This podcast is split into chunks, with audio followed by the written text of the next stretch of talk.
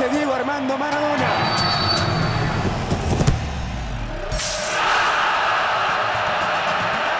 Emocionante.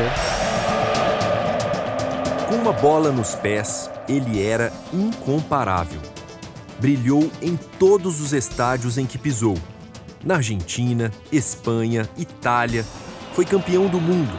Era indiscutivelmente um dos melhores. E para muita gente, o maior de todos os tempos. Mas fora de campo, Diego Armando Maradona era apenas um ser humano. Um homem com a vida marcada por uma fragilidade cruel, a dependência química. Na semana em que nos despedimos da lenda Maradona, o Câmera Record relembra a história de grandes jogadores que também viveram entre a glória dos títulos e a derrota para o vício. E este podcast segue a mesma discussão. Afinal, o que leva atletas consagrados a se afundarem nas drogas? E o quanto esse abuso interfere no desempenho deles? Eu sou o Marcelo Magalhães, sou editor executivo do Câmera Record.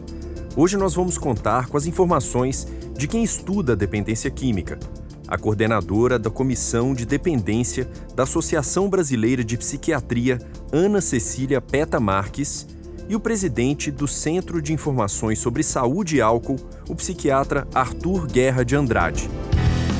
Mas antes, vamos ouvir o depoimento de um dos ex-jogadores entrevistados pelo Câmera Record. É o Cícero João de Césare, que todos nós conhecemos como Cicinho. Ex-lateral do São Paulo, da Roma, do Real Madrid, chegou à seleção brasileira, disputou Copa do Mundo, mas quando todos achavam que ele estava no auge, ele se afundava no consumo abusivo do álcool. O Cicinho contou essa parte da história dele para o repórter Romeu Piccoli. Vocês vendiam a imagem do quê? O Cicinho, jogador profissional, que jogava em alto nível e completamente realizado. Eu era tudo isso dentro de campo, mas na minha casa ninguém sabia as lágrimas que eu derramava por causa da minha dependência. É um vazio tão grande, então eu me entreguei completamente a isso. Eu falei, não, esse é o estilo de vida que eu quero. E era um prazer momentâneo, porque quando eu colocava a cabeça no travesseiro, eu queria morrer. Eu conquistei tudo. Eu era famoso, eu tinha muito dinheiro, eu tinha cinco carros na garagem.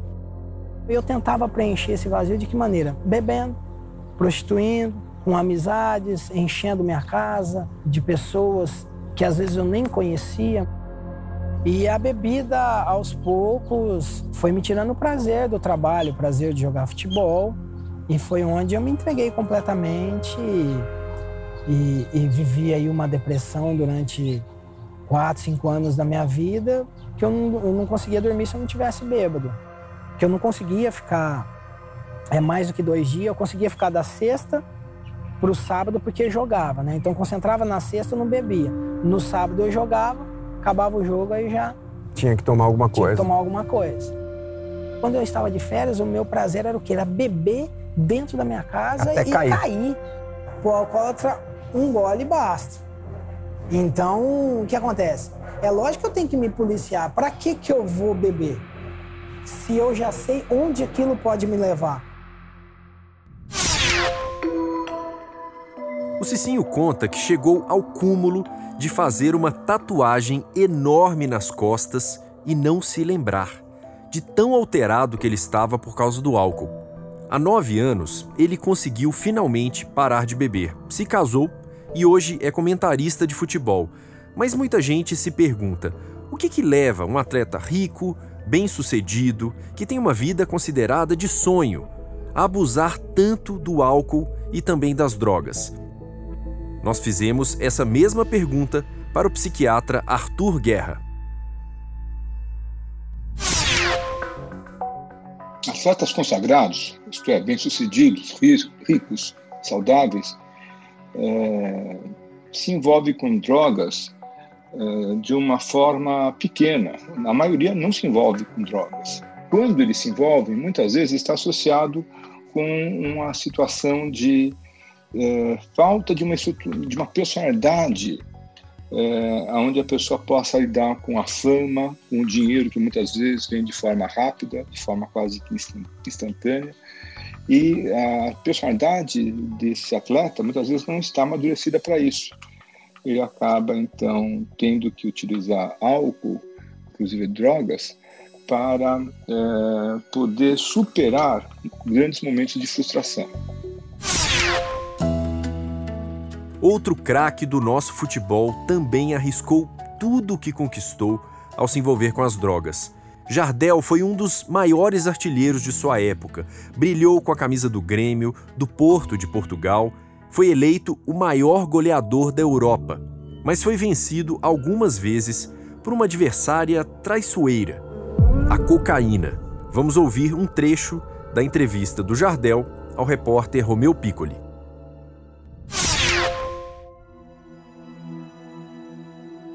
O que é que veio primeiro? Eu bebia, né, já. Aí depois fui provar cocaína. A cocaína e caí nessa, né, nessa armadilha. Como é que você usou cocaína a primeira vez? Como foi? foi aqui em Fortaleza. Aqui em Fortaleza. Mas você não morava aqui? Não morava aqui. Foi nas férias, né? Eu jogava até no Porto. Eu usei, depois voltei e não usava. E você estava numa fase profissional excelente. Excelente. Aí, curiosidade, aí me lembrava na hora da sensação que foi a cocaína, né? Daquela tia, você fica. Sei lá. Realmente eu entrei numa, numa fase cruel, me oquei mesmo. Gastava muito dinheiro e. e, e é, sem responsabilidade, carente, chorava. Tive uma overdose aqui, aqui em casa. Aqui, nessa casa? É, nessa casa. E comecei a ver um bicho, né? Transtorno. Paranoia, né? Saí no carro, parei e fui para o hospital. Fiquei internado.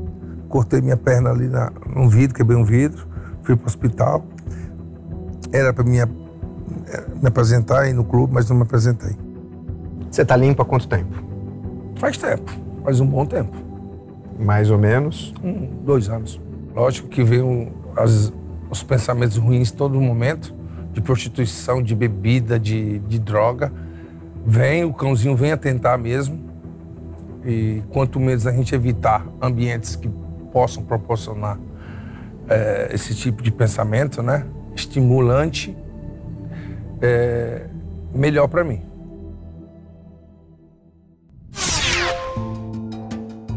Pois é, o Jardel conta que usava cocaína durante as férias, o Cicinho diz que bebia às vésperas dos jogos e logo depois deles. E como é que será que essas substâncias interferem no desempenho dos atletas? O psiquiatra Arthur Guerra falou pra gente sobre isso. É muito comum no ambiente esportivo a, a regra: quem faz esportes, atletas, especialmente atletas olímpicos, atletas de ponta, atletas bastante competitivos, não deve fazer uso de álcool o uso de álcool é incompatível com atividade esportiva de grande ritmo. Por quê? Porque o álcool é calórico, o álcool ele faz a pessoa ganhar peso, todo mundo, inclusive atleta. O álcool vai buscar é, nutrientes para ele ser metabolizado em, né, no fígado, especialmente, né? Ele, ele vai desgastar de forma mais precoce o fígado, o coração e, e outros órgãos, e esse, esses órgãos deveriam estar a serviço do esporte. É, claro, quando o jovem bebe, o atleta bebe, ele tem que metabolizar é, esse uso de álcool. Essa metabolização é feita especialmente no fígado, é, e o fígado deveria estar sendo, entre aspas, guardado para outras atividades mais importantes, é, como especialmente produção de é, glicogênese é, para que essa pessoa, para que esse atleta possa ter um rendimento melhor. Nós vamos ouvir agora o trecho de uma das últimas entrevistas do ex-jogador André Neles, conhecido como André Balada. O ex-atacante jogou em grandes clubes como Palmeiras, Internacional e o Benfica de Portugal, mas o vício em drogas mudou para sempre o destino dele. O André morreu jovem, aos 42 anos de idade, vítima de um infarto, apenas dois meses depois de conversar com o repórter Rogério Guimarães. Naquele dia, o André cantou uma música sobre a própria dependência. Eu vou te contar uma história de um craque jogador de futebol que se perdeu no mundo das drogas, rodando de bar em bar. Ele bebia demais, ele fumava sem parar e era o rei da mulherada. Quando você não joga, você tá mais exposto, né? Você tem o fim de semana livre, você tem sábado e domingo livre. Às vezes eu não era nem convocado, então eu saía na sexta e voltava na segunda no Palmeiras. Eu bebia todo dia, eu saía todo dia. Chegava no treino bêbado para treinar. Treinava mais ou menos, já queria sair do treino para ir pro bar, beber, usar droga, beber, usar droga.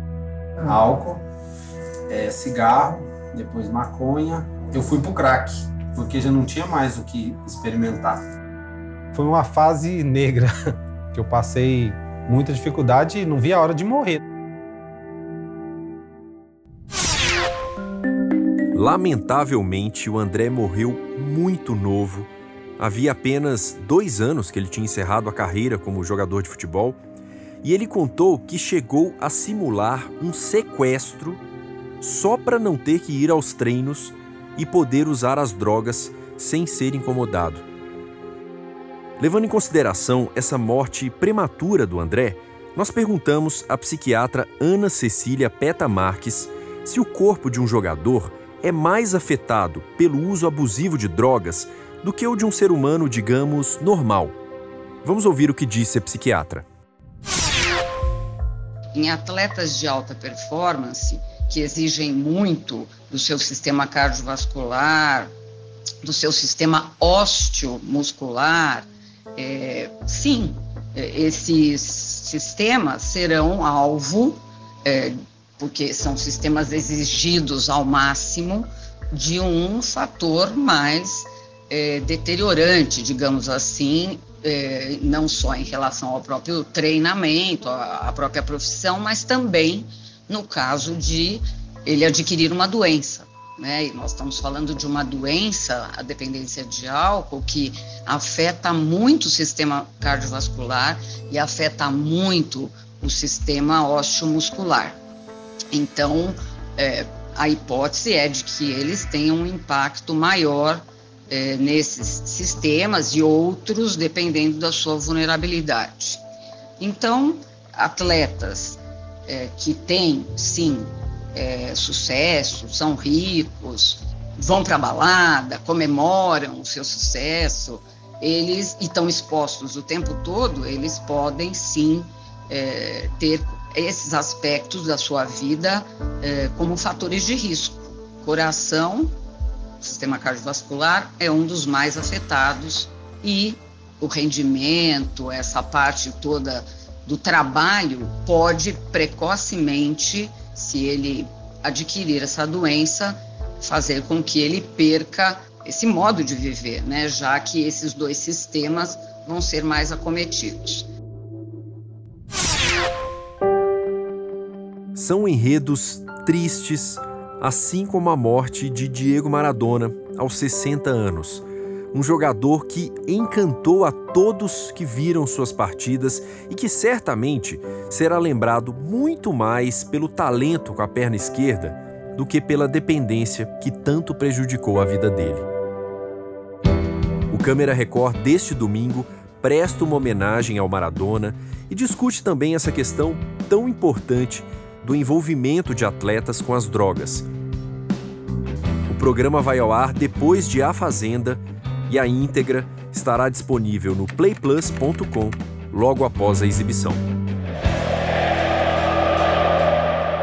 Este podcast teve edição de Miguel Wesley, produção de Rafael Mendonça e sonorização de Felipe Égia. E eu faço questão de sempre agradecer a você que nos acompanhou mais uma vez. Eu espero de verdade que você tenha gostado.